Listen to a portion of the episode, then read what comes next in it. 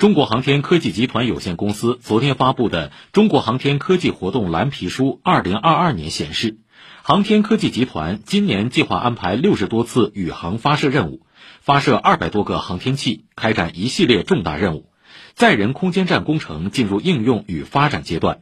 空间站转入常态化运营模式，全面推进探月工程四期和行星探测工程，开展嫦娥七号、天问二号等型号研制。发射多颗国家民用空间基础设施科研卫星和业务卫星，完成长征六号丙运载火箭首飞。